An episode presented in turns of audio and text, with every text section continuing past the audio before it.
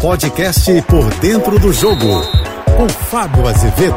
Olá, amigos da JBFM. Depois da derrota na Supercopa do Brasil para o Palmeiras num grande jogo, 4 a 3 jogo de viradas, com grandes alternativas e grandes falhas também individuais, bom se destacar.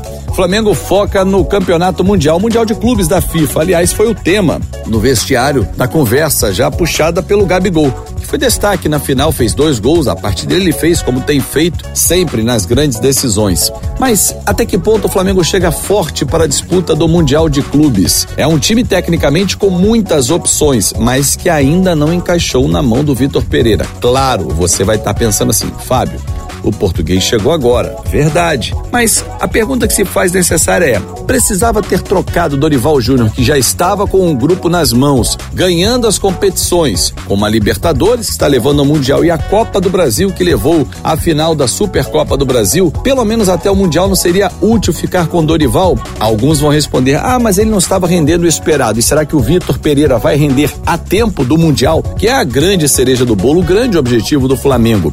E pela frente, se o Flamengo avançar na semifinal e Real Madrid também, a grande final. E um time qualificado demais, com Benzema, Vinícius Júnior, Rodrigo, Modric, Kroos, Courtois. É uma seleção do mundo, a equipe do Real Madrid. E aí até que ponto valeu a pena trocar? No primeiro grande desafio, falhas foram apresentadas e o torcedor já questionou. Questionou o goleiro Santos, por exemplo, que falhou em um dos gols ao não esticar o braço.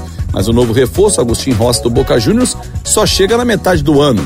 Enfim, é um Flamengo que vai ter altos e baixos nesse início de temporada. Só que o início já indicava duas decisões: a Supercopa do Brasil, que ele perdeu, e agora o Mundial de Clubes. Será que Vitor Pereira aguentaria dois eh, resultados ruins, duas derrotas importantes em finais de competições? Ah, mas no campeonato estadual o time é líder. Esquece, né? Nem entra em comparação um estadual com Supercopa e Mundial de Clubes. É a pressão. Jogar no Flamengo, dirigir o Flamengo é assim. E os dirigentes deveriam saber. E algumas apostas talvez levem tempo. Não que o Vitor Pereira não seja capaz, é, mas será ele capaz em tão pouco tempo de dar resultado? Eis a questão. Eu sou o Fábio Azevedo, a gente se encontra sempre de segunda a sexta-feira no Painel JB, primeira edição, 8 e 35 da manhã, no Painel JB, segunda edição, 5 e 50 da tarde. Claro, nas minhas redes sociais, em Fábio Azevedo TV, eu espero por você. Até lá! Você ouviu o podcast Por Dentro do Jogo.